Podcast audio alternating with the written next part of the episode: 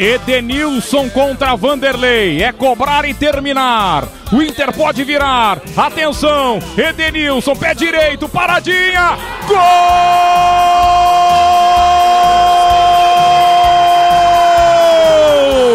Carro vermelho, sem freio, imparável, invencível. Gol do Internacional! 2021, Inter é imparável, Inter invencível, oito vitórias seguidas, o Inter vira o Grenal, o Inter no último minuto vira o clássico Grenal. Torcedor colorado em todo o Rio Grande e todo o Brasil se abraça, jogadores se abraçam.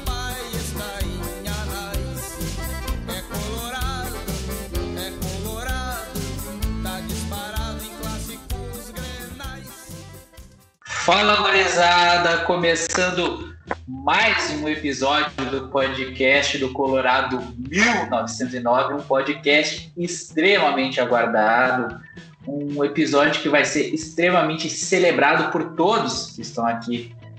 Hoje, um time completo para dizer, né? Chupa Grêmio! Eu quero ver o Grêmio se fudendo todos os dias. Todos os dias o Grêmio se fudendo porque finalmente o Colorado tira a zica, vence o Grenal, vence o Grenal extremamente decisivo no momento onde a gente talvez até não acreditasse mais pelas circunstâncias do jogo, vai para oitava vitória seguida e está muito próximo desse título do Campeonato Brasileiro, mas claro, com ainda o pé no chão, pensando que ainda tem muito campeonato pela frente. Cada vez o sonho está mais próximo, cada vez a gente está mais iludido e a gente vai falar muito sobre isso hoje, sobre essa projeção e sobre o que foi esse Grenal, essa virada histórica, essa semana histórica do Inter, né? Que a gente possa daqui muitos anos falar sobre o que foi essa sequência de jogos desse nessa goleada contra o São Paulo no Morumbi e essa vitória que nós tiramos dentro da garganta deles, né? Desse Grenal aí, essa vitória, essa, essa arrancada no final do jogo pra gente conseguir esse resultado.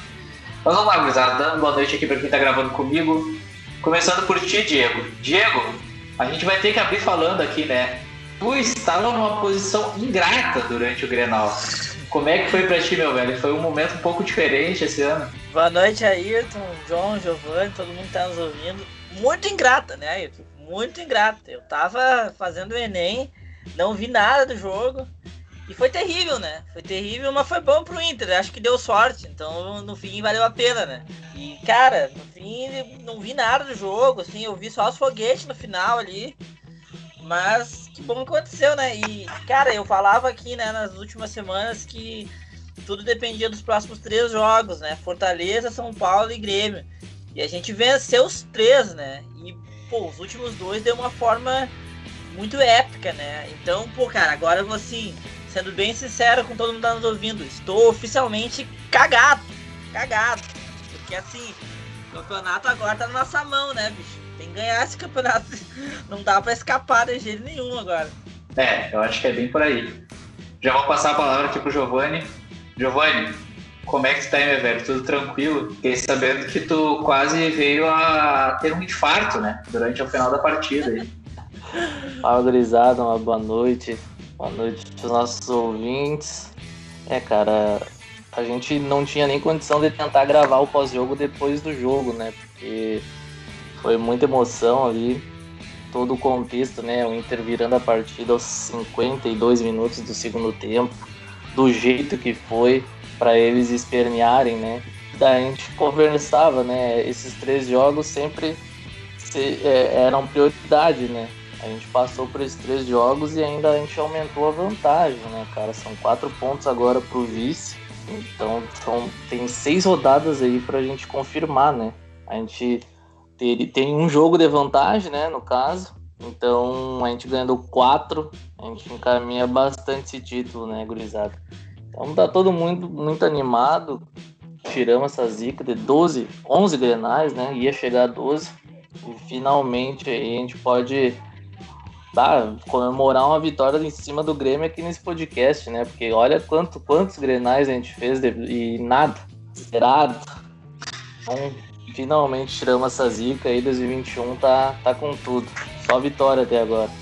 É, mas é aquilo que eu digo, né? O Grenal mais importante, o Grenal decisivo, não adianta, né? Paternidade que chama, né? Paternidade que chama nessa rivalidade aí. E por último, mas não menos importante, John Wayne, como é que tá aí, meu velho? Tudo tranquilo?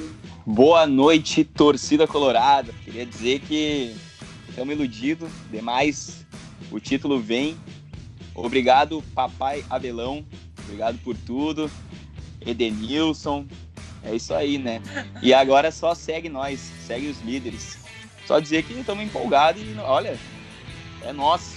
É nosso, não tem. O time tá muito fechado, tu vê que os caras estão querendo muito sabe? Estão vibrando demais dentro do vestiário, jogando. Então eu acho que esse título aí não escapa. E começar a década assim, né, ganhando o Grenal, então não tem, não tem coisa melhor. Tomara que tenha mais uns Enem aí pro Diego e fazer, né, durante o Grenal, que daí a, a vitória segue, né? Porque achamos o pé, pé frio do, do grupo aí. Pezinho gelado, né? Não, agora, cara, todo Grenal que tiver, ele vai. Uma provinha nós vamos largar pra ele fazer. Vamos, vamos, vamos ter que. Vai ter, ele não vai olhar. Concurso, velho. Vai, vai virar vai concurseiro, achar. vai virar concurseiro. É, uma prova de carteira de motorista. Cara, vai. vai dá teus pulos, né? Dá teus pulos. Mas, menos grisado, vamos falar então um pouco sobre esse Grenal, mas também falar, sempre dando aquele contexto da rodada, né? Porque a nossa partida foi no domingo de tarde, né? O horário clássico do futebol. Mas a gente teve dois jogos muito importantes também no sábado, né? No sábado a gente teve a partida do São Paulo contra o Curitiba lá no Morumbi. São Paulo vindo numa fase tenebrosa, né? E, e tropeçou mais uma vez dentro de casa. Então, mesmo São Paulo vindo numa fase ruim, uma vitória contra o Curitiba poderia dar um novo ânimo, né? Ainda mais considerando a volta do Luciano, que é um cara que já voltou fazendo dois gols, um contra o Inter e um contra o Curitiba. Mas esqueceram que tinha um 12 jogador ali que o nome é Sarrafiore, né? E o Sarrafiore é Inter, né? Sempre então... defendi, né? Sempre defendi. Cara, acho que foi o. Se o Sarrafiore jogou cinco jogos lá, acho que é muito. Pelo Mas Curitiba. Ele, ele vai ganhar a medalhinha dele depois. Não, vai, vai, vai ganhar. E fez um gol essencial, porque mesmo, como é comentado, né, barrando, o São Paulo conseguiu uma vitória importante para recuperar um pouco o ânimo do, do time e ainda tá brigando lá em cima, né? Se o São Paulo ganhasse e a gente empatasse a partida, o São Paulo teria passado do Inter, ou teria ficado com o mesmo número de pontos, na realidade, né? Se não me engano. É isso, né? E teria. Não, teria, teria, teria passado, eu acho. É, mas teria ficado muito mais próximo, né? Com certeza, teria São ficado muito Paulo na briga. Ia 60 jogado... pontos. Ia ficar com os mesmos pontos, mas acho que eles têm uma é. vitória. E teria uma vitória, mas não sei, não sei. É, teria que ver na tabela direitinho, mas a, a questão é que jogaria uma pressão extra, né, pra cima do Inter. Então o empate foi muito bom para nós. E além disso também o Galo, né? O Galo foi lá e tomou uma bota, uma bota do Vasco. Nosso Vascão é gigante, né? Então foi um resultado também que eu particularmente não esperava, né? O Vasco fosse uma vitória muito boa, porque o Vasco já tinha vacilado nesses últimos jogos aí. E conseguiu um resultado muito importante, né? Foi uma, uma partida muito boa do Vasco, até que eu assisti um pouco do jogo.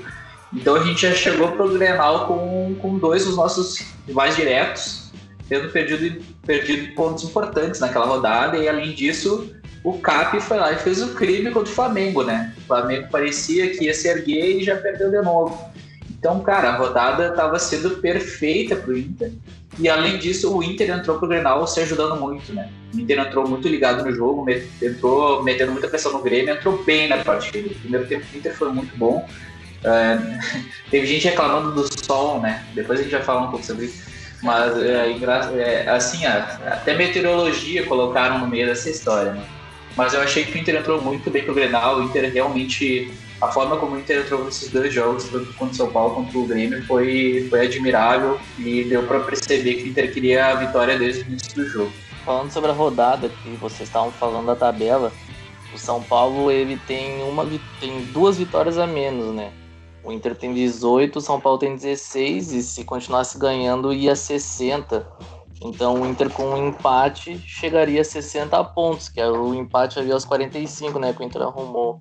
Aí a vitória, o Inter conseguiu uma vitória a mais, que mais, mais uma ficou duas vitórias a mais, né? Então foi muito importante ter, ter vencido esse jogo, porque não deu brecha, né? Para os adversários chegar, porque agora a gente está fazendo o programa no horário de jogo do Galo, o Galo tá vencendo. Não tem como perder pro Santos. O Galo tá chegando a 57 com todos os jogos que, que faltavam e, só tá, e tá ficando só a 5 pontos do Inter, né? Tipo, é uma distância considerável, né? Então o máximo que, que vão conseguir ficar é 4 pontos que é o São Paulo e o Flamengo, que pode ganhar o jogo dele na quinta contra o Grêmio, né? Porque o resto não consegue ficar uh, menos que quatro pontos. Então o Inter tinha obrigação de pelo menos empatar aquele jogo e conseguir a vitória, né? Porque todos os resultados ajudaram, né, cara? Porque no, o Inter vem se ajudando, só que a tabela vem ajudando o Inter também, né, cara? É incrível a sorte que a gente tá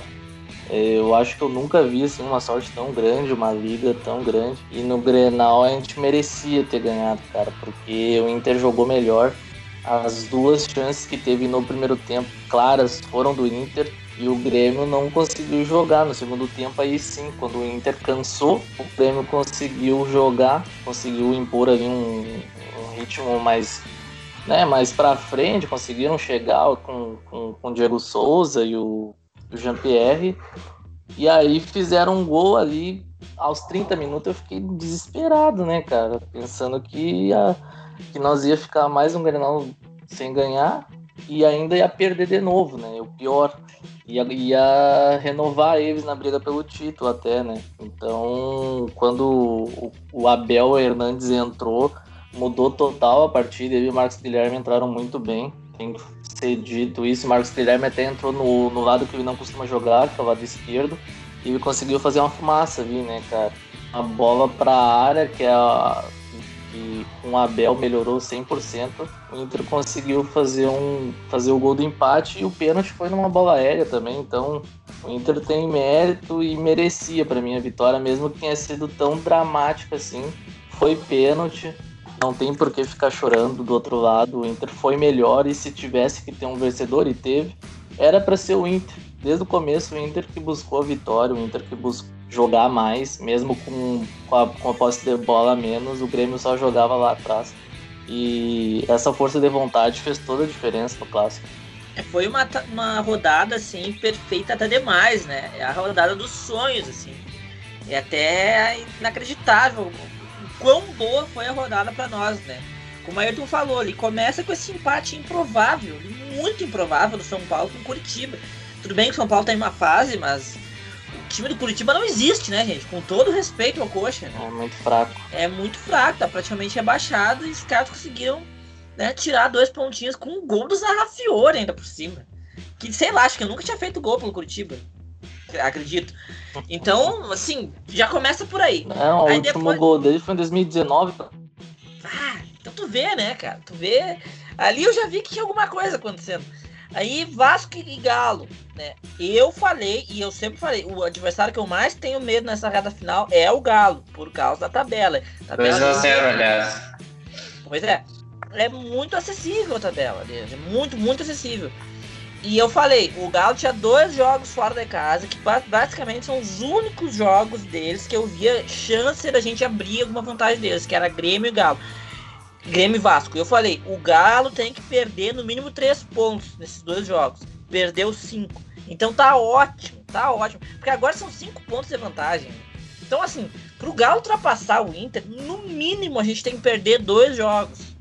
Aí tem que fazer força para perder, né? E eles têm que ganhar todos. Então, achei perfeito. E aí depois também uma derrota improvável do, Flamengo. Não, não pensava que eles iriam perder pro Cap. Agora, a gente tem que abrir o olho. E é por isso que eu falei isso que eu tô cagado. A situação agora muda completamente. Porque agora nós já não estamos mais arrancando. Agora a gente tem que manter e a gente vai ser visado. Vai vir um monte de jogo aí com o time lá debaixo desesperado. Então, o Sport ganhou, ganhou bem do Bahia, o Vasco ganhou bem do Galo, vão ser jogos difíceis, o Cap ganhou do Flamengo, outro jogo que a gente vai ter. Então, assim, agora já vem, vem assim, aquela coisa de 100% atenção, sabe? Porque tá nas nossas mãos o título. É verdade, cara, tá muito na, na nossa mão, assim. E essa situação das rodadas, assim, que vem ajudando o Inter é um troço inacreditável, né? Os outros times ali que estão competindo junto com o Inter pro título, os caras tropeçando e o Inter fazendo a parte dele, né? Ganhando. Isso aí tá, dá uma ilusão assim pro torcedor que não tem que fazer, tem que acreditar que vai ser campeão sempre. E em relação ao Grenal ali, todo mundo tava nervoso, né? Ansioso, mas o trabalho do Abel, o psicológico que ele manteve ali com os jogadores, tomamos gol, né? Numa falha ali, infelizmente. Mas o time não se abalou, né? Que nem outros Grenais a gente viu que tomavam um gol e, bom, o cara baixava, né? Verdade. E, e tivemos a, a audácia ali de ir buscar o jogo, virar e, e manter essa, esse primeiro lugar. Mandar um abração, né, pro nosso querido Edenilson aí, que teve frieza para bater aquele pênalti. Bateu, Bateu bem. com muita Ah. categoria. Ah, olha, Categoria. ninguém mais respirava ali, né, cara? Tava todo mundo apavorado. Meu Tá Deus. louco, foi um troço absurdo, absurdo, assim, absurdo demais. E tem que agora abrir o olho com esse Bragantino aí, hein? Timaço, tá numa crescente muito boa. E nós vamos pegar eles agora, vamos ver. Jogo Vai ser um bravo, jogão. É, cara, eu acho que assim, é, é, a gente tá num, num momento assim, iluminado mesmo, que eu falei dessa semana, tudo que aconteceu. E eu acho que isso ficou é, foi muito refletido nesse Grenal, não só pelo resultado, mas a forma como os jogadores entraram em campo. A gente sempre falava dos jogadores não, não firmarem, né? Tem, tem toda, toda essa aura aí desse, desse elenco de falhar em momentos decisivos.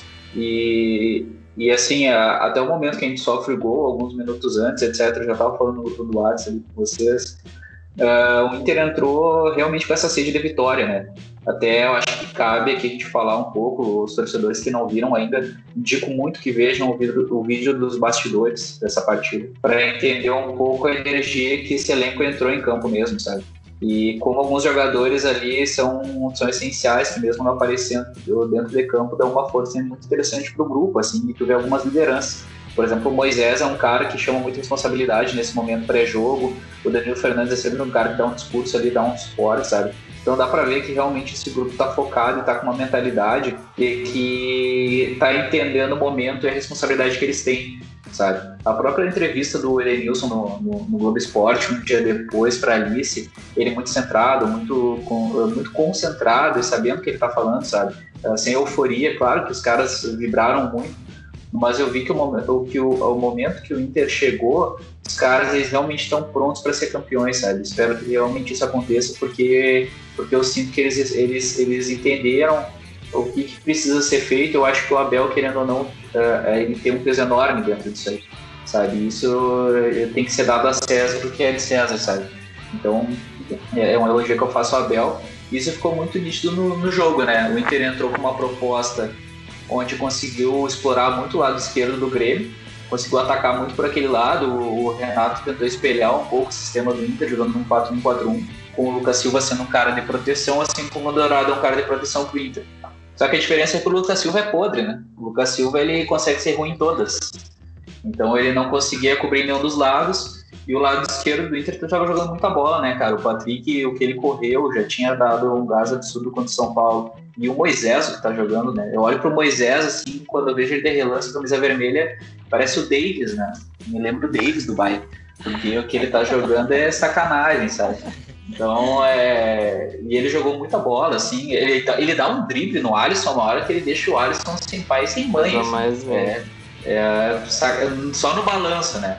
Então, e, e alguns jogadores muito bem também no primeiro tempo. Assim, o time do Inter estava muito acertado no primeiro tempo. Já era pra gente ter aberto o placar.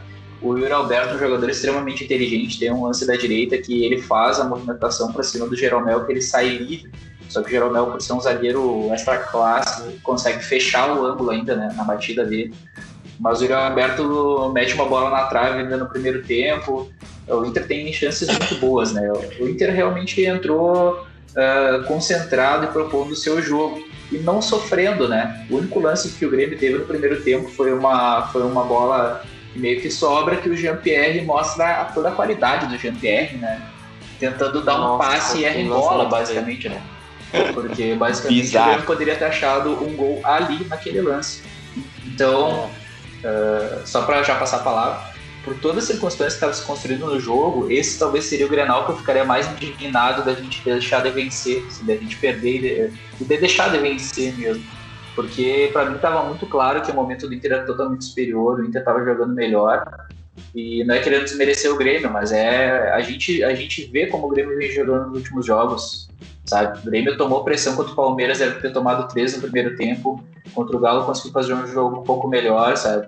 Mas conseguiu alguns empates que seriam mentirosos e a vitória desse Grenal seria mentirosa, porque no primeiro tempo já era pra gente ter aberto 2 a 0 Então, é, a única coisa que poderia ter acontecido é se eles conseguissem uma vitória naquele gol espírita, né? E no fim a gente acabou tomando um gol depois, que até por um mérito do Grêmio, mas também eu acho muito por falha do Inter. Mas eu vou passar a palavra para não me prolongar muito mais. É uns gol cachorro, um time que fica morcegando o jogo. E a gente sabe que esse ano deles aí não foi um ano bom, e mesmo assim eles chegaram numa final da Copa do Brasil e pegando uma tabela barbada. Então, assim, eles não estão merecendo, né? E a gente tá merecendo. A gente tem um grupo aí que, bem ou mal, tá junto praticamente três anos. Lomba, Edenilson, Patrick, Dourado, todos eles, o Cuesta, todos eles são titulares do Inter desde 2017. Então o Inter tem uma base aí e eu, eu espero muito que muito que o Ayrton falou esteja acontecendo, que eles tenham percebido, sabe, o que, que precisa fazer para ganhar, porque, porra, já teve oportunidade ano passado e deixaram escapar, e esse ano, sabe, não dá para deixar escapar, né? Então eu acho que vai ser muito isso, porque o clima no Rio Grande do Sul, assim, já declararam o campeão, sabe? Tanto da mídia quanto os gremistas, assim, a gente vê, todo mundo já fala como se o Inter fosse campeão. E é a aí, vacinação, né, na realidade. Campanha claro, vacinação. Claro. E também querendo ficar, óbvio. Mas a, a gente, eu sinto muito isso, ah, comparação com o Grenal do século, sabe? Um monte de coisa que eu acho totalmente descabida, assim, pro momento, e não ganhou nada ainda. Então, tem que conseguir abstrair isso. Acho que vai conseguir abstrair, porque eu vejo o Abel muito, muito preparado, assim, muito consciente, né? Então, tomara que isso esteja acontecendo mesmo. É, a gente espera, né, cara? Porque eu vi na coletiva, assim, o Abel muito centrado, muito concentrado e focado como o resto do grupo. A gente vê a entrevista do Edenilson, do Patrick ontem no Bem Amigos também, um cara muito focado, o time realmente pegou uma confiança assim que, que dá para ver quando eles vão para cima assim nos jogos, né, cara? Eu senti isso muito no Grenal, quando a gente vê o Moisés partindo para cima, ganhando a jogada, o Patrick sempre ganhando. Pelo outro lado, o Yuri Alberto, o Peglo também ganhou algumas jogadas, o Edenilson foi muito bem, o Praxedes nem se fava, dominou meio campo.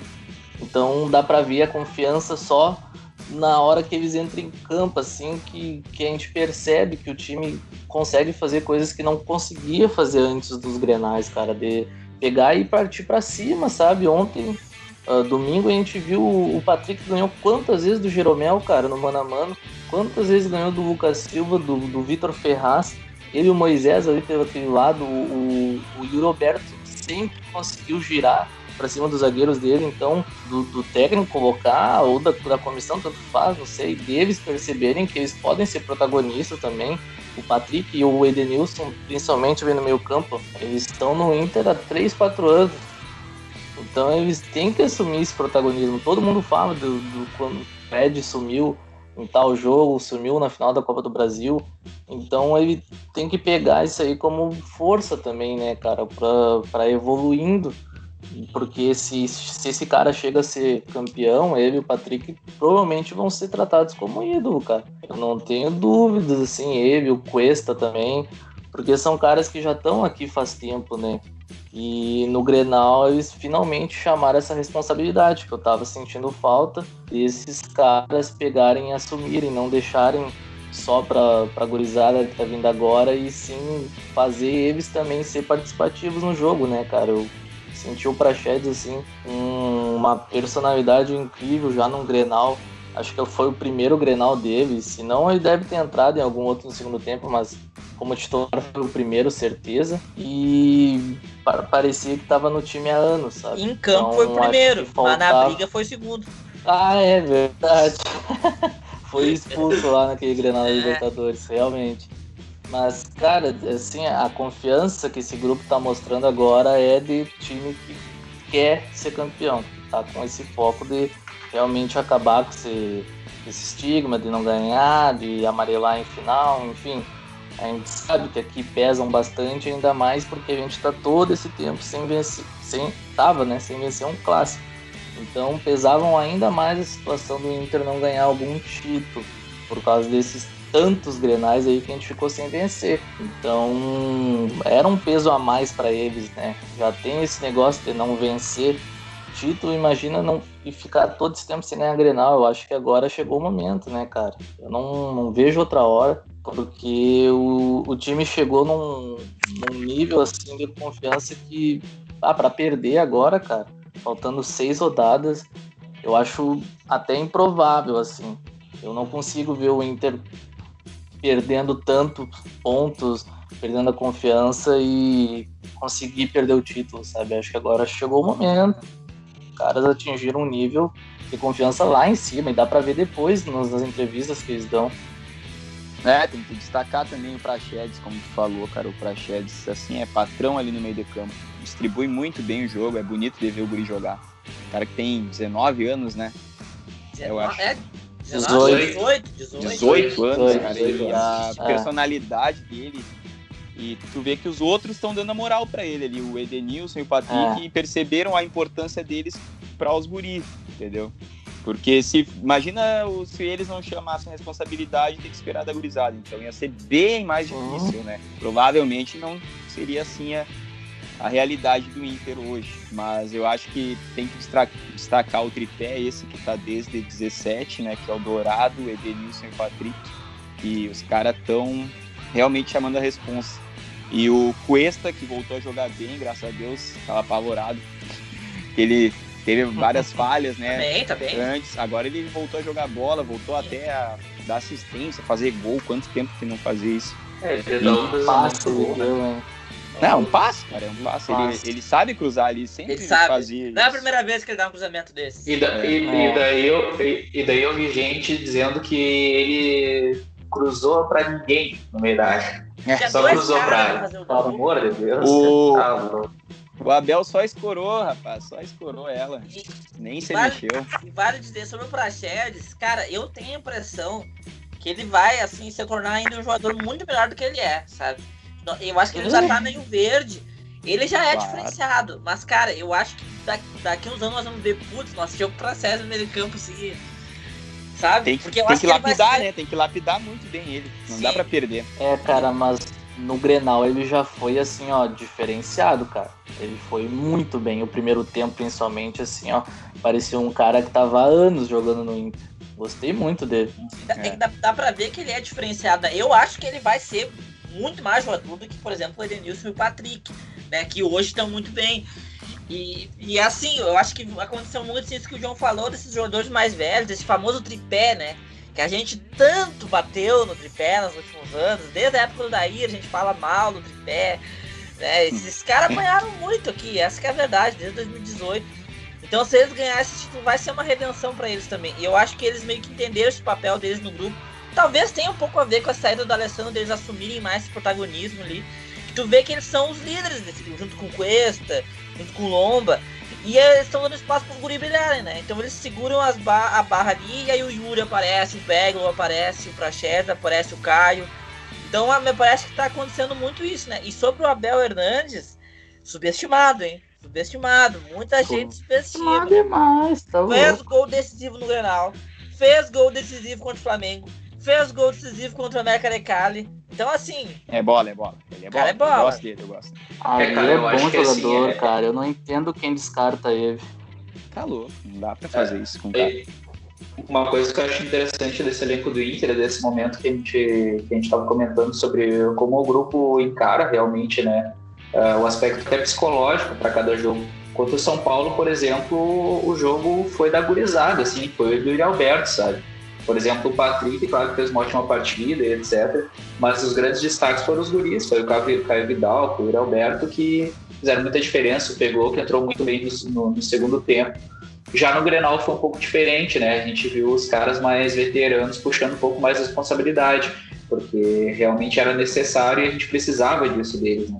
A gente sempre comenta aqui que às vezes alguns jogadores se escondem, e o Edenilson, por exemplo, a gente falava disso em alguns momentos, e o que ele fez nesse Grenal, batendo aquele pênalti de tranquilidade que foi, é algo a ser, a ser aplaudido. E eu acho que o Edenilson é um dos caras que mais entende isso porque o ano passado ele estava envolvido naquela final e naquele lance do Cirino, eu acho que ele entende muito o peso de tudo isso, ainda mais também sendo ele que fez o gol do, do último Grenal, que a gente teve uma vitória, né? Então tu imagina o que é um cara como Edenilson, que já ganhou muita coisa na carreira dele, já foi campeão mundial, etc., com o Corinthians, mas é um cara que vem batendo na trave com o Inter há muito tempo. E 2018 foi um Grenal até semelhante nesse sentido, né? A gente era líder naquele momento, tinha mais campeonato, mas uh, agora ele não, não, não vai querer perder, né? Cara, eles vão se agarrar de todas as, as, as forças para ganhar esse Grenal.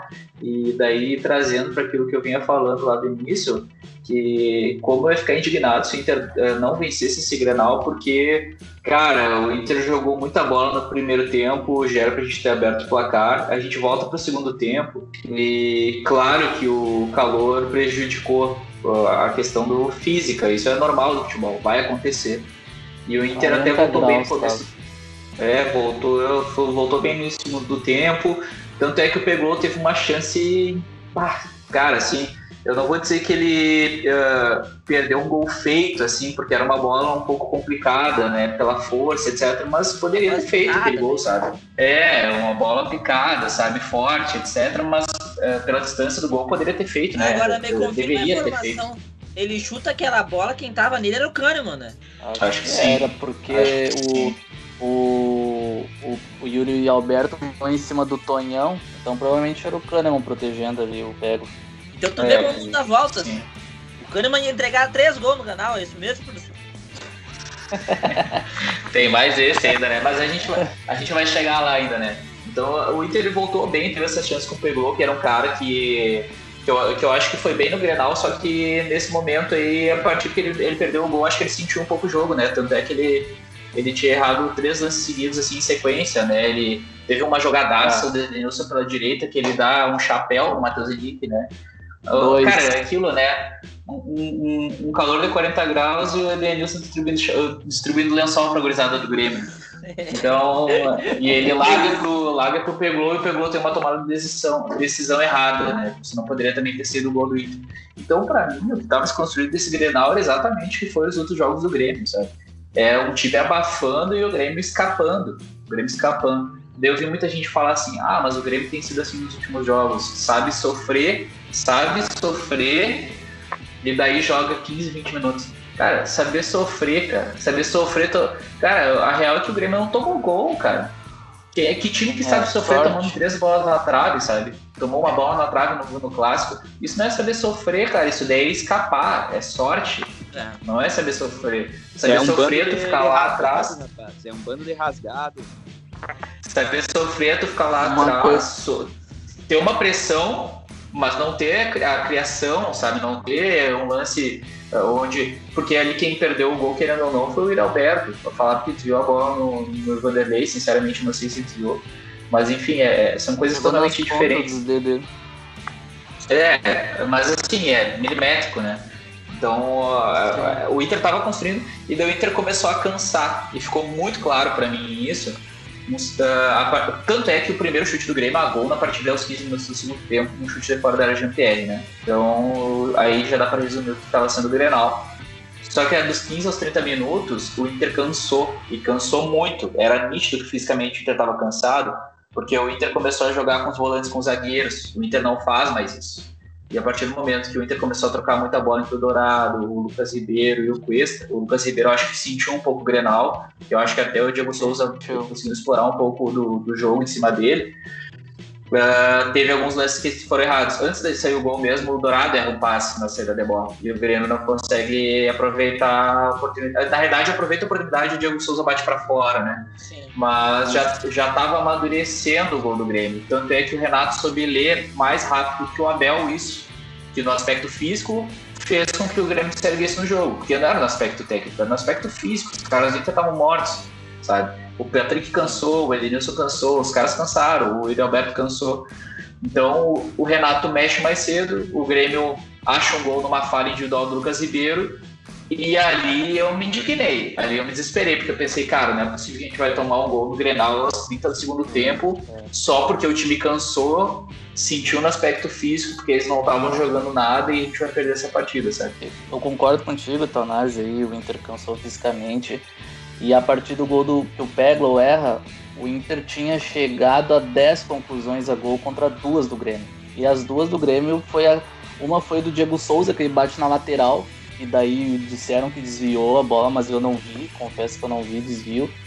E a outra eu nem lembro, mas estava lá computado 10 finalizações contra duas do Grêmio. Enfim, e essa nem, nem deve ter sido a gol também.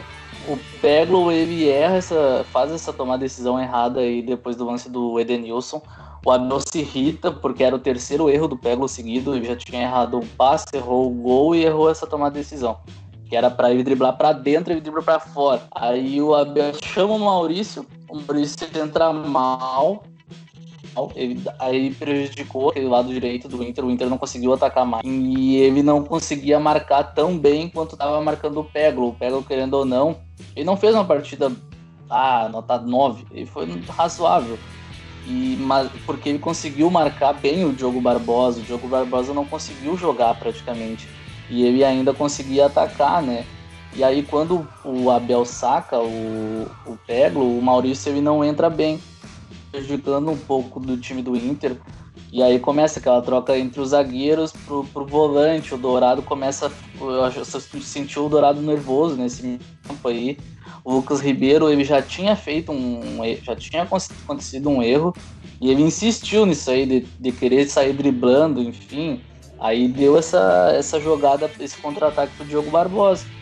Tava na cara que o Inter ia tomar o gol. Só que aí eu fiquei pensando, cara, da onde que a gente vai tirar força para pelo menos empatar esse jogo. Porque o time estava é. cansado. E aí que eu tiro o chapéu para esses caras, porque o Abel chama o Abel, chama o, o Marcos Guilherme, o Endel, Nonato. Entre esses caras de veredo, de, de, tudo de uma vez. E aí eu tenho que tirar o chapéu para eles também, porque eles tiraram força de não sei da onde, cara. O Inter começou a deixar o Grêmio só no campo deles não conseguiu finalizar, mas conseguiu deixar eles na, né, lá atrás, cara. Praticamente não saíam mais para jogo. O Grêmio não, não chegou mais com nenhum perigo durante o jogo inteiro. Depois que fez o gol, e aí o Cuesta consegue aquele lançamento pro, pro Abel perfeito, né, cara? E a gente consegue virar o jogo ainda. Então tem que ter muita força de vontade para conseguir virar um jogo nos acréscimos, cara. Porque o gol foi aos 45 e o segundo gol foi aos 52, né? Passando já.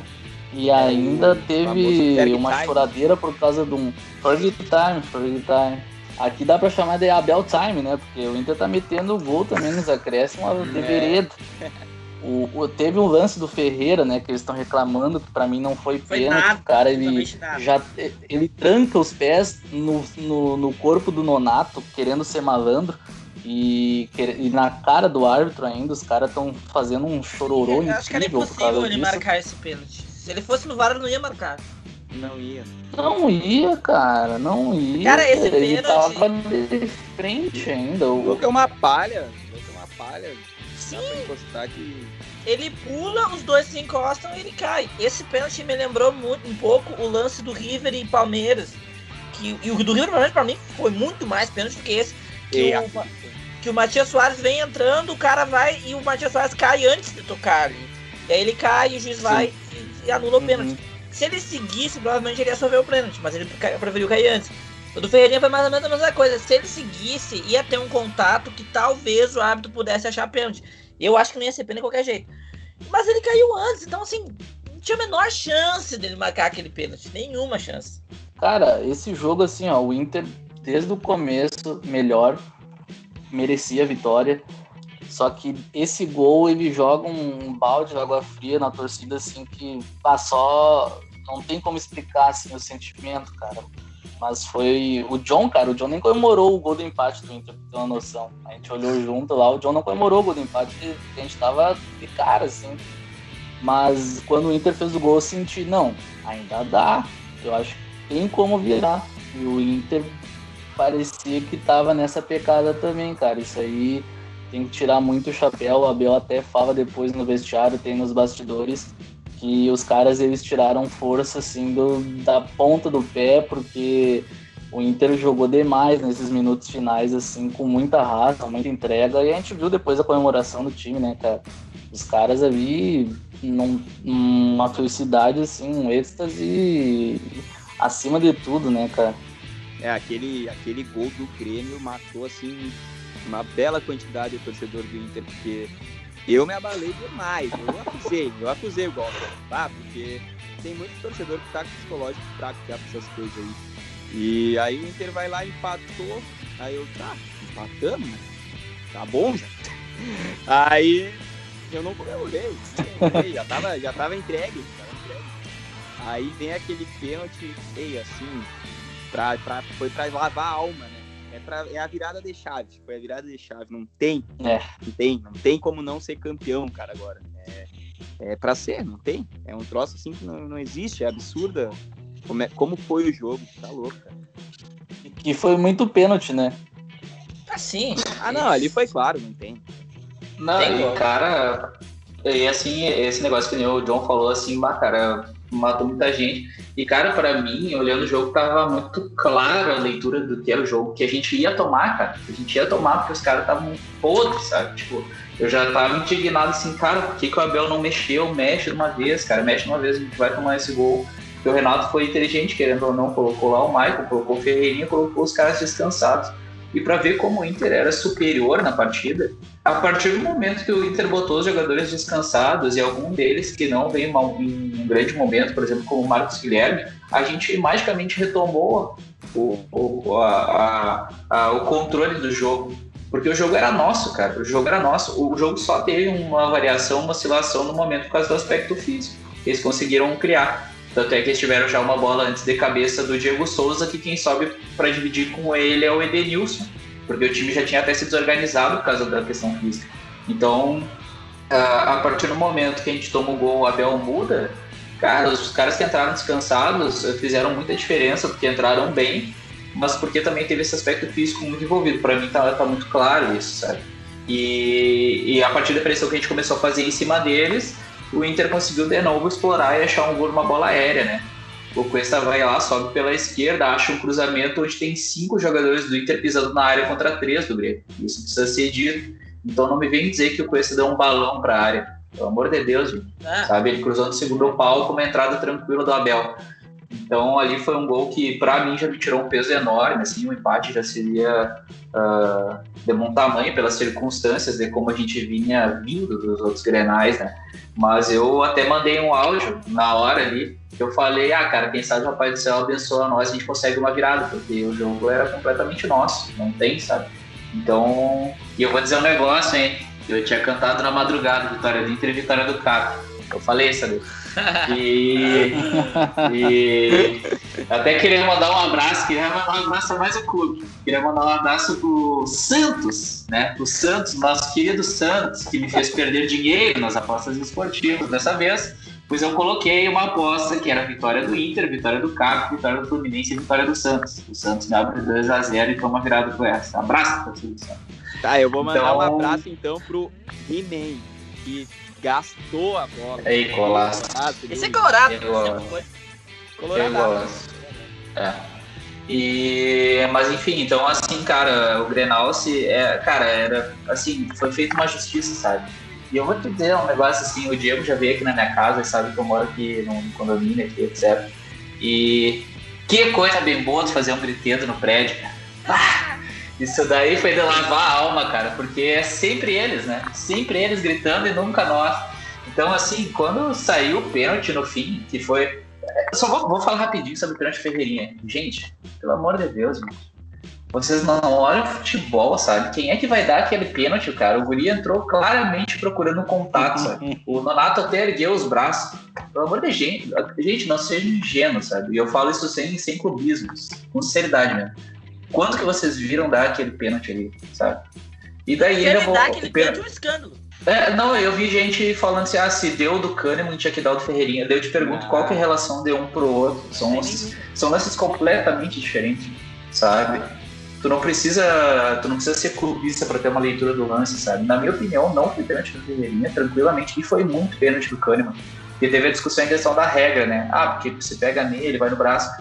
Cara, assim, se não pega no braço dele, é sobrar livre pros atacantes do Inter. Simples assim, o gol ia sair. Então, a partir do momento que o braço intercepta o lance, pra mim é pênalti, não tem nem o que discutir, sabe? A, a- a bola ficou grudada né? no braço dele. Será que aquele goleirinho cagado deles ia pegar a bola? Não sei. Então, Cara, assim, não, para mim não tem discussão dos dois lances. Então, a partir do momento que a gente acha aquele pênalti ali, era tinha que fazer, né? E a tranquilidade que o Edenilson vai para aquela bola ali, eu não sei da onde que ele tirou, porque como diria, como diria, né, parecia que tinha um peso no ombro, né? Parecia que tinha um peso no ombro, porque como ele mesmo disse, né, parecia que a bola parecia uma bola de boliche, né? Então, cara, tiro muito o chapéu pro Edenilson nesse tempo, porque ele carregou um estado nas costas, assim, para fazer aquele gol, sabe? Não, e tu vê como as coisas mudaram, né? Em, em, pouco tempo, né? 2021 tá sendo iluminado pro Inter, né? Porque, pô, muito pouco tempo atrás a gente falava que para 2020, para 2021 ia ter que mudar todo o grupo, essa base aí dos, dos últimos anos de, de pós-Série B teria que ser desmontada e tal, que eram jogadores que não não firmavam, não não tinham confiança no momento decisivo e a gente tá vendo justamente o oposto agora, né? Um time muito confiante, muito firme. E, cara, eu acho que as circunstâncias que o Inter passou contra o Grêmio, contra o São Paulo e até contra o Fortaleza, quando levou o um empate em casa e soube buscar o resultado, cara, isso aí para mim eles têm que ter muito assim claro que tomaram a lição, sabe? E agora, pra vencer do Inter, vai ter que jogar mais bola que o Inter, ponto, senão não vai vencer, sabe? E se a gente olhar nessa tabela, Tá certo, o Bragantino pode ter bola para vencer da gente. Mas os outros, assim, tem um jogo ali com o Flamengo que, convenhamos, né? Uma, uma roleta russa para jogar muito num dia, jogar péssimo no outro. E o resto são jogos contra times é. inferiores ao nosso, né? Então é muito difícil, assim, a gente até imaginar o Inter perdendo dois jogos, né? Teria que dar uma zebra muito grande. Então eu acho que tem que ir com muita concentração, com muita confiança, muita firmeza, como tá indo, como se estivesse arrancando. Não, não dá para levar assim, ah, nós somos líderes, temos quatro pontos.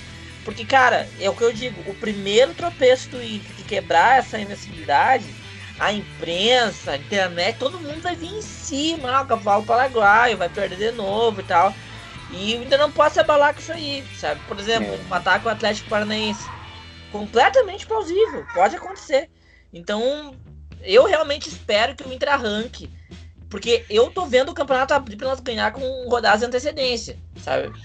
E eu, eu acho que dá os próximos três jogos, ó, Bragantino, Atlético Paranaense e Esporte. Se ganhar esses três, fica bem encaminhado, mas bem encaminhado. Claro, é, teriam que tirar quatro pontos em nove, né, cara? É muita coisa. Quatro Isso se, a gente não, se eles não perderem nessas rodadas. Exatamente, teriam que ganhar todos. Então está muito encaminhado. Eu acho que, que, tem que pensar assim, Tento falou de arrancar. Eu acho que agora é a hora de pensar, gurizada, vamos arrancar pro Tito. E deu, vamos acabar com isso logo. Acaba logo Porque são três. Querendo. Tá, o Bragantino é um time bom, cara, mas não é um Flamengo. Eu, o Flamengo mesmo mal, a gente tem medo do Flamengo. Sim, a gente tem que chegar para matar esses caras a gente matou o São Paulo e o Grêmio em sequência, cara. Então tem, eles têm que ter medo da gente também. Eu acho que chegou o momento da gente se impor assim, ó, muito mais do que a gente se, se impôs nesses últimos três jogos. Tem que se impor, cara, é verdade, é isso aí. Porque agora é o Inter que é o líder, é o, é o Inter que tem que ditar, ditar o ritmo. O Bragantino é um time forte, é, tá ajeitadinho, tá só que o Inter é o líder. O Inter tem que chegar lá e mostrar que quem manda é o Inter. Não dá pra. Tem que respeitar, claro que tem que respeitar, mas tem que chegar firme lá e jogar para ganhar. Meio a zero, 1 a 0 não importa, tem que ganhar. E caso venha tropeçar algum jogo, cara, tem que blindar o grupo ali, fechar e não deixar abalar, porque nós somos líderes ainda, entendeu? Não pode deixar uma derrota ou um empate ali que não não estava no script deixar abalar o grupo. Porque eu, eu acho que esse grupo não vai se abalar, entendeu? Mas mesmo assim é sempre bom manter o grupo fechado, porque a imprensa tá só pela, tá só pela falha, né? Os caras tão de olho. Só pela crise, né? Não adianta.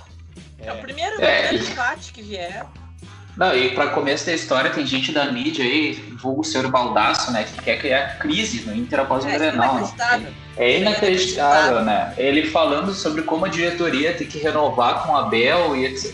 Cara, pelo amor de Deus, sabe? Pra que discutir cara, isso agora? O momento Mas, não é esse, cara. Não, não tem. Não tem. O cara é uma lenda, né? É uma não é lenda. é torcedor, isso aí não é torcedor, velho. Não, ele, ele fica colocando as birras dele em área aí pra, pra erguerem ele, né? E daí veio um cara, e veio os outros caras ali do mesmo programa, inclusive o JB, pra erguer ele, né? Pra fazer polêmica de por que, o Inter não tá usando o, o a, a, imagem do baldaço do Lavinho Abelão pra fazer marketing. Pelo amor de Deus. Ah, cara, é ridículo, velho. Mas pelo menos só um parênteses, depois corta isso aí até. O JB foi o único que, nessa questão aí do, do o Abel vai ficar ou não, teve uma opinião decente no dono da bola, assim, porque ele falou ah, que não era momento e que ele entendia porque o Inter já tinha fechado o contrato. E eu acho que já tá fechado com, com o Miguel Angel. Agora o Meneghetti, um homem velho também, é uma vergonha, sabe? Não, eu acho que o Inter tem que tomar essa decisão agora, tem que renovar agora. Tipo, cala a boca, velho. Tem seis jogos pro cara sair de uma fila de 40 anos. Tu acha que os caras estão pensando nisso? Ah, merda, sabe? É, foda isso aí, cara. É foda. Depois corta essa parte mesmo, assim. Vai ficar até xingando, velho. Não, porque esses uh... velho filho da puta.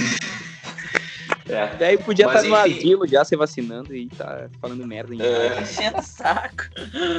E, e, mas, cara, eu acho que assim, é esse momento que, pra mim, assim, eu tenho muito claro que o fator psicológico com certeza vai, vai, ter um, vai ser um fator essencial além da, da do que o Inter tá jogando porque acredito que pelo momento dos dois times, os times que não vou dizer que tem o melhor futebol do Brasil, né, o Bragantino, mas são os dois times que estão mais embalados no campeonato no momento, acredito pelos resultados, né? Não sei se tem algum outro time que ganhou tantos jogos nessa sequência.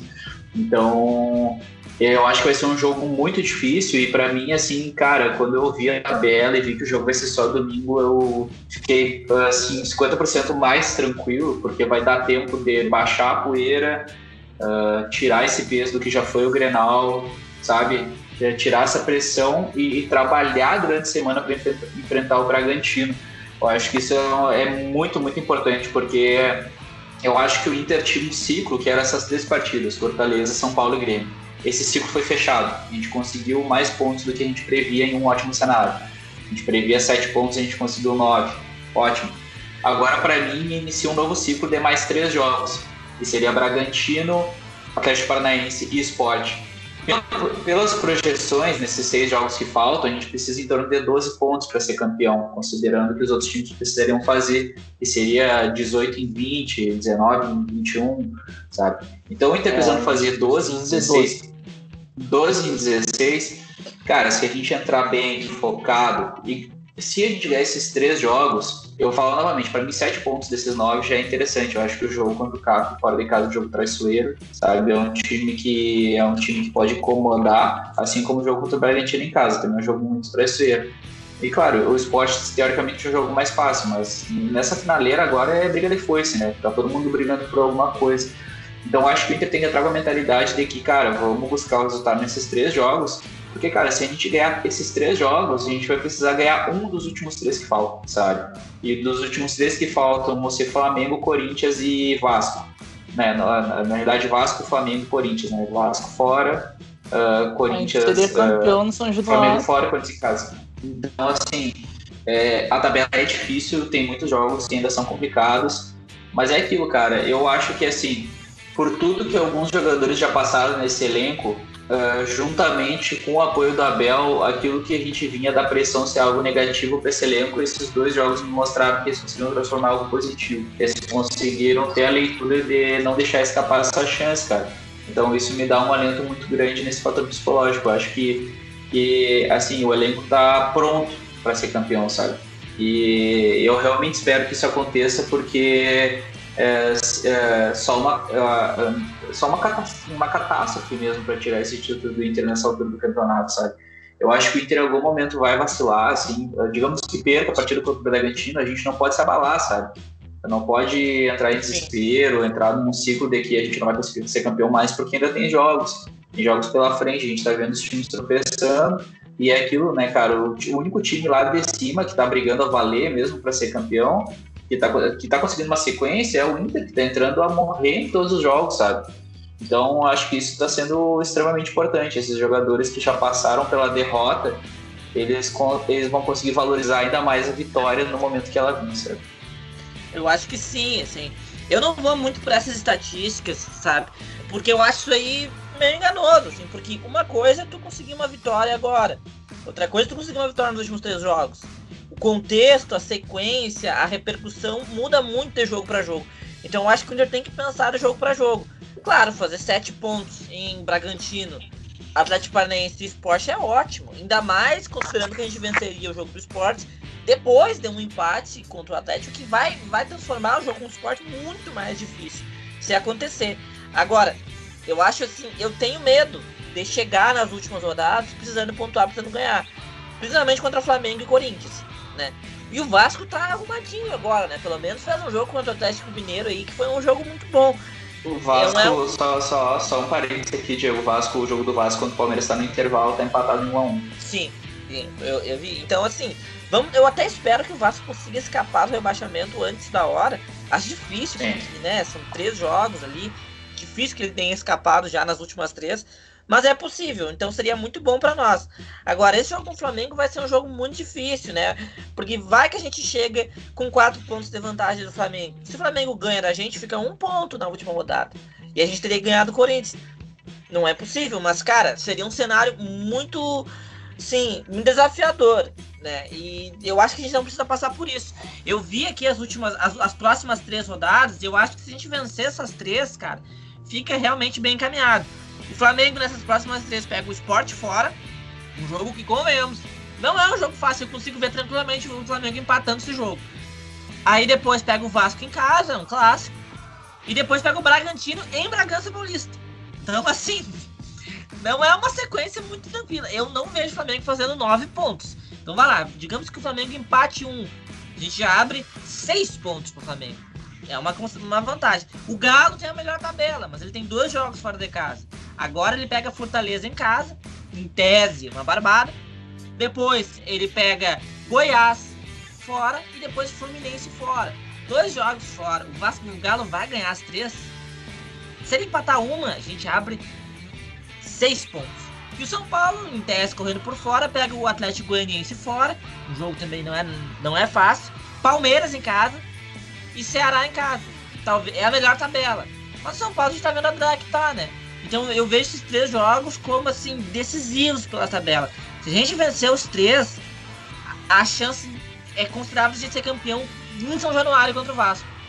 E eu acho que esse tem que ser o cálculo. É, cara, para mim é essencial esses próximos três jogos e principalmente chegar contra o esporte aqui no Beira Rio para confirmar, sabe? Porque se o Inter chega a ganhar esses dois próximos jogos contra o Bragantino e contra o Atlético Paranaense, que na teoria são mais fortes que o esporte, cara, o esporte a gente vai ter uma noção assim, ó. A gente pode ser campeão na próxima rodada. Então imagina como que vai estar tá isso aqui, cara. Vai estar tá uma loucura. Sim. Então eu espero que os caras botam na cabeça que esses próximos três jogos vão, vão dar o nosso norte aí, porque contra o Vasco provavelmente vai ser o jogo do título. Se a gente sair vencedor nessas três próximas partidas, eu até acho que com sete pontos meio que encaminha já, porque eu não vejo os outros times com uma arrancada nesse momento. Acho que com sete pontos deixa a gente, deixa a gente numa posição bem favorável, até para para ir confirmando durante, a, durante o jogo no São Januário e depois no Maracanã. Eu acho que são situações que vão deixando o Inter até mais tranquilo, assim, porque os outros times não estão fazendo a parte dele. Querendo ou não, o Inter ele, ele entra mais, mais tranquilo em relação a esses caras porque está num momento de confiança muito forte, sabe? E só o Inter conseguiu arrancar nesses momentos e esses times ainda não conseguiram, sabe? Eu, não, sinceramente, eu não consigo ver, mesmo assim, pela tabela mais fácil dos outros que a nossa, eu não consigo ver ninguém arrancando. Ninguém. Eu até pensava que o Palmeiras, mas eles largaram muito de mão.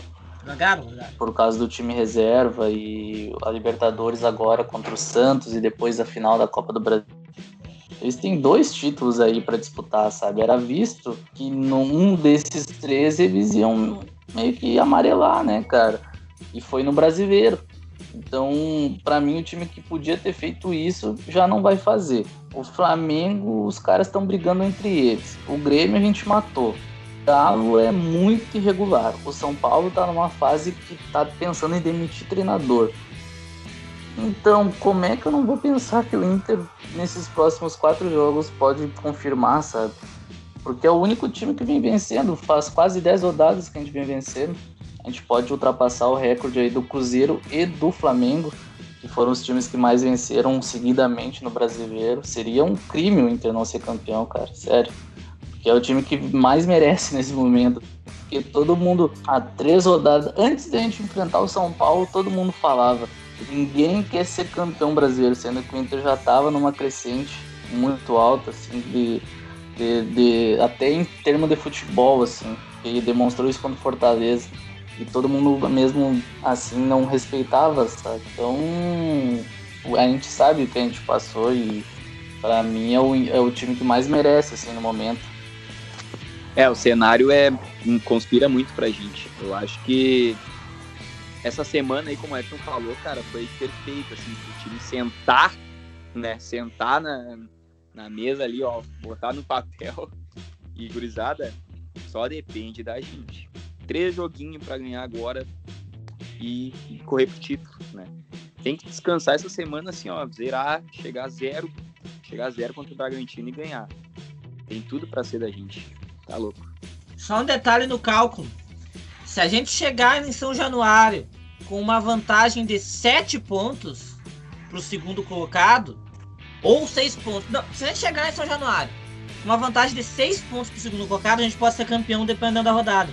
Porque se a gente abrir 7 pontos, ou seja, se a gente abrir só um pontinho na rodada 35, eh, a gente é campeão. Porque 7 pontos, com duas rodadas faltando, ninguém pega mais. Então, assim, é eu acho muito, muito, muito possível. A gente tem quatro pontos, a gente tem três jogos para abrir dois pontos. É bem possível, né? Três jogos para abrir dois pontos. Os adversários diretos teriam que empatar ou perder algum dos três jogos e nós vencer os três. É bem, bem é, possível. É, cara, é, quando a gente coloca no papel assim essas contas, é, é, parece que tá na nossa mão, né, cara? Só que a gente não quer acreditar ao mesmo tempo, né? Que... que tá tão na nossa mão assim, né, cara? Porque ontem mesmo no Bem Amigos, né, o Casagrande, é, é os caras fazendo as contas, acho que foi o Casagrande. O Inter teria que perder dois jogos a mais que todo mundo, sabe? Tipo, é muito difícil o Inter perder dois jogos agora, sabe? Mais do que os outros. Tipo, o Inter tem que fazer 12, o São Paulo tem que fazer 18 ou 19, alguma coisa assim. Tipo, o Galo, o Galo, não o São Paulo, o Flamengo e o Galo teriam que fazer 18 a 19 pontos. O Inter, se o Inter fizesse 12, o São Paulo teria que fazer 16. Então, tipo, querendo, quando tu bota no papel, parece que fica muito mais perto, né, cara? Mas a gente sabe como é que é futebol, né, cara? Por isso que a gente não quer acreditar tanto, né? É, cara, eu, eu tô vendo aqui a tabela enquanto vocês falam e realmente a, a sensação que dá é que a gente realmente pode vir a ser campeão se tiver os resultados que a gente. Com sete pontos, cara, não é nem nove pontos, sabe? É ganhar as duas em casa, empatar fora, a gente pode realmente estar tá vindo a ser campeão São Januário, assim. Só que é aquilo, né? O Vasco provavelmente vai estar tá brigando para não cair ainda, ou talvez vai estar tá, vai estar tá, tipo assim, ah, se a gente ganhar essa rodada, a gente escapa nessa, sabe? Vai ser um momento muito decisivo pro Vasco na temporada ah, é verdade. Então é, é um jogo muito complicado, assim, mas eu acho que o Inter, a gente não pode ter medo de ser campeão, sabe? A gente não pode ter medo. Cara, os caras chegaram até aqui, velho. Os caras meteram 5x1 de São Paulo fora, ganharam o Grenal que não ganhava 11 jogos. Uh, não tem que ter medo das coisas, tem que ter respeito. E tem que respeitar o time do Bragantino nesse próximo jogo, que é um time que vem bem, vem no ótimo momento. O Claudinho tá jogando muita bola. Mas eu acho que esses jogadores estão cientes que eles têm que fazer o trabalho deles, sabe? E eu acho que, que é aquilo, é um tiro curto, são seis jogos, cara. E isso que o Giovanni falou é essencial. Eu não vejo, eu, por exemplo, assim, eu vejo o Inter perdendo pontos. Eu não acho que o Inter vai também continuar ganhando todos os jogos. E, mas eu não vejo o Inter perdendo duas partidas a mais que os outros times. Isso eu não vejo, porque o próprio Galo tá vencendo hoje, mas o Santos está jogando com um time totalmente desfigurado, né? E o, Flamengo é um time que não vem tendo boas atuações, conseguiu alguns resultados até uh, um pouco fora da curva, parecia que ia levantar, por exemplo, contra o Palmeiras, mas o Palmeiras também jogou com um time reserva, time misto. E, e é um time que poderia incomodar bastante se tivesse ganhado esse jogo do CAP, né? Mas graças a Deus não venceu. E o São Paulo é um time que vem oscilando muito, acredito que dificilmente vai, vai ter uma crescente, assim, vai vencer alguns jogos, porque é um time que que tem capacidade de jogar melhor, etc., mas tá psicologicamente tá abatido, assim, eu acho que é um clima semelhante ao que o Inter aconteceu com o Inter no, no final da Copa do Brasil ano passado. Sim, sim. Eu tinha comentado isso em outros programas. E o Galo, que é um time que pode achar uma oportunidade pela tabela, né? Só que aquilo, o Galo é um time que também vacila quando não, não pode vacilar, quando o Vasco já foi assim, né? Já foi surpreendente. Então, já são nossos principais concorrentes, né? O, o Palmeiras não vencendo hoje, eu acho que já tira bastante o Palmeiras da briga, né? O Palmeiras está ficando com poucos pontos perto do Inter. Então, então cara, é, é isso que o João falou, assim, tá muito para nós e cabe a gente confirmar, sabe? É, eu acho que é esse o momento, a gente tem que entrar a morrer mesmo, não pode ter medo de ninguém, mas também tem que ter consciência que agora o Inter sendo líder da forma que tá, cada vez vai ser mais visado, né? Vai ser mais visado pelas outras equipes e tem que saber trabalhar em cima disso. É, esse, essa semana agora vai demorar um ano para passar, né? Já tá demorando um ano para passar, para pegar o Bragantino. Para mim, o jogo era amanhã, assim, eu, eu queria levantar as taças amanhã, possível. E vai ser um jogo muito duro, né? Porque o Bragantino tá jogando muito bem. Eu acho que vai ser um jogo parecido com os jogos contra o Goiás e Fortaleza. Talvez mais parecido com o Fortaleza, porque o Bragantino vai propor mais o jogo, assim, tem um, um, um futebol com mais alternativas ofensivas, né? Do que o Goiás, por exemplo. E é um time melhor do que o time do Fortaleza eu, eu vejo que o, que o Inter vai, vai partir para cima, assim, vai tentar fazer, fazer o gol no início, principalmente de bola aérea, né? E eu tô confiando muito na nossa bola aérea. O Inter praticamente sempre que coloca a bola na área é um perigo. Os adversários não estavam preparados para um time tão forte na bola aérea em 2020, né? E então a minha expectativa é essa, assim, que o Inter entre para fazer dois gols no primeiro tempo. Eu acho que essa vai ser a ideia e tem que ser essa a ideia. Sabe? Torço muito para que dê certo, porque é um jogo que tem tudo para ser muito perigoso. Né? O, o, o, Bragantino tem jogadores ali de vitória individual e tal. É um time bem perigoso. Não, não vai, acho que não vai sofrer o fator casa e tal. Então eu tenho bastante expectativa para esse jogo, porque eu acho que se a gente passar pelo Bragantino, pô, vai ser uma coisa assim, pá, passamos pelo adversário mais difícil da nossa reta final. Né? Tá certo que o Atlético Paranaense vai ser difícil também, muito pelo histórico recente, né? O Atlético Paranaense é o time que nos ganhou o campeonato há pouco tempo, então tem, vai ter isso. É, mas eu acho que isso talvez seja um ponto positivo. Talvez seja um ponto positivo. Esses caras do Inter, vocês não vão se motivar por pegar, por pegar o Atlético Paranaense ah, agora. Pode ser. Pega esses caras mordidos aí eles querem dar um troco, sabe? Eu acho que isso é uma coisa que tem que entrar no vestiário, velho. Sim. Os caras têm que utilizar o que tiver de arma agora para munir eles psicologicamente para ir pra cima dos caras. Sim, eu também acho, eu também acho. E eu acho que pode servir, né? Porque lideranças desse grupo tiveram lá. E eu acho que o Abel vai saber usar isso aí. Né? Agora, é aquela coisa, assim. A gente não imaginava, né? Nós estamos no dia 26, cara, não tem um mês que virou o ano. Quando virou o ano, a gente estava a nove pontos, se não me engano, ou mais. Nove pontos do líder. Então, assim. Eram 12? É, eu acho que eram 12. Eram 12. Eram 12, sim, 12. 12 pontos do líder, cara. E agora, meio mês depois, a gente é líder com 4 pontos de vantagem. Então ninguém imaginava, né? Assim, a gente pensava, eu me lembro que a gente fez um último programa em 2020, pensando já em reformulação do próximo ano e tal, já dando a temporada como acabada. Né? E agora, daqui a pouco a gente tem um outro cenário, completamente outro cenário. E essa é uma coisa que eu queria botar na mesa, assim.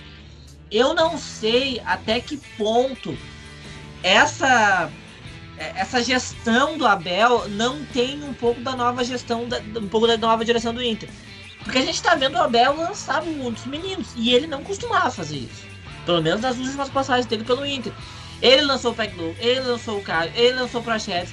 Ele coloca menino assim, ó, vai jogar, vai jogar, toda hora, sabe?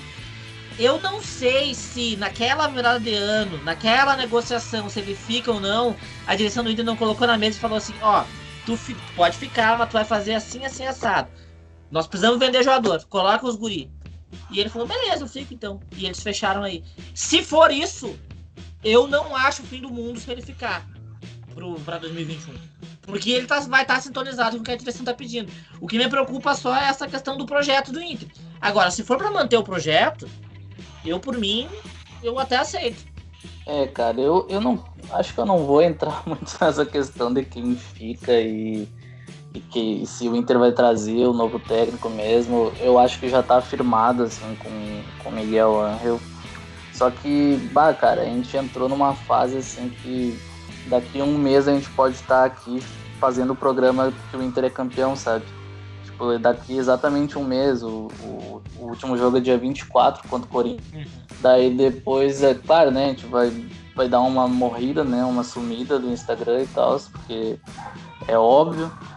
E depois a gente vai fazer esse programa falando talvez do, do título daqui praticamente um mês. Então eu acho que o momento agora é esse que tá lá no, no vestiário, sabe?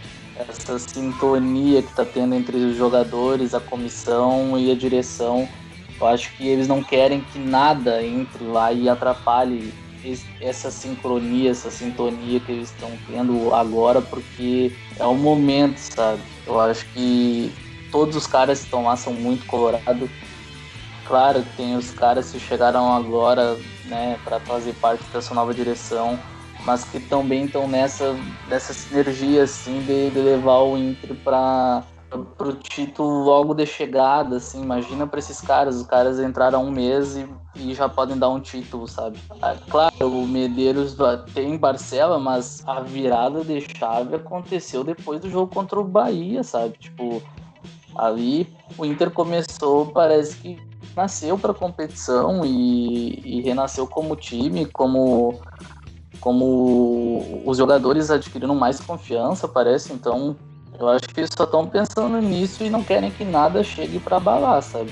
Então eu acho que só vai ser discutido isso, sei lá, uma semana depois que ele né, confirmou o título. Eu acho que daí sim vai começar a ser discutido. O gauchão já vai ter começado três dias depois do, do, do Brasileirão. Então acho que a partir daí os caras vão começar a tocar nesse assunto de que, do que, que vai ser a nova temporada do Inter, porque o foco agora eu acho que é só o Brasileirão, cara. Só esse fim do Brasileirão, com o título do Inter. É, cara, eu acho que agora é foco 100% nessa sequência, é realmente ajustar a cabeça, se blindar, uh, não entrar numa pilha, assim, de que já ganhou, mas até porque eu acho que isso não vai acontecer, por mais que tenha muita, muita gente chorando, né? Eu acho que até, vamos falar um pouco da choradeira que foi esse Grenal, né? Porque eu acho que cabe, né? que cabe a gente falar um pouquinho do que foi o choro nesse Grenal. Porque, como eu falei lá atrás, teve gente reclamando e falando que a partir do momento que o sol baixou, o Grêmio jogou melhor que o Inter. Aí eu te pergunto, é, astrologia, signos, o que, que é isso aí, cara? O que, que, que tá acontecendo, cara?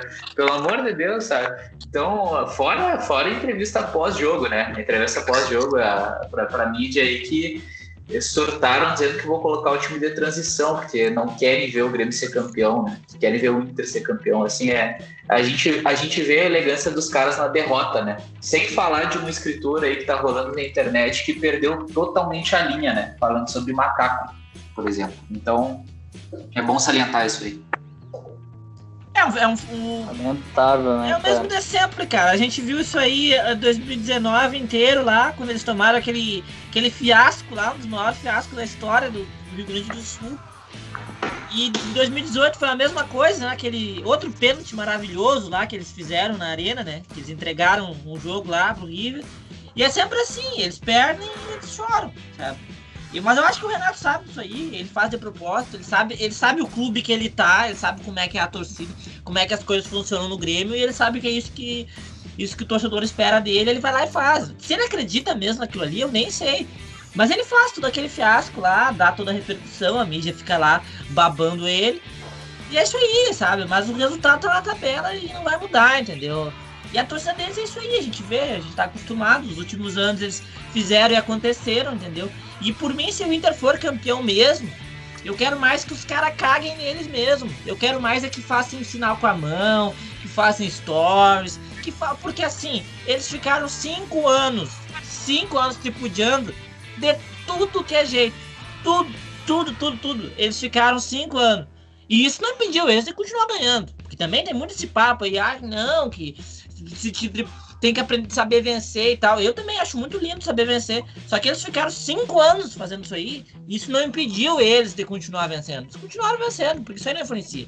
Então, assim, se o Inter vencer, eu não tô nem aí, sabe? Porque o que vai ser do Grêmio, eles vão chorar, eles vão reclamar, eles vão dizer que eles estão sendo humilhados, que eles estão sendo tripudiados, que é a CBF, que é a FIFA, que é o noveleto, não tô nem aí, sabe? Eu acho que o jogador do tem que comemorar mesmo e tem que, tem que tirar sarro deles mesmo, entendeu? E se Deus quiser, vai ser isso aí. Porque esse Grenal aí, de novo, eles mostraram que não dá nada, é a mesma coisa. É assim em 2018, é assim em 2019, se a gente voltar lá, sempre vai ser a mesma coisa. Então é isso aí.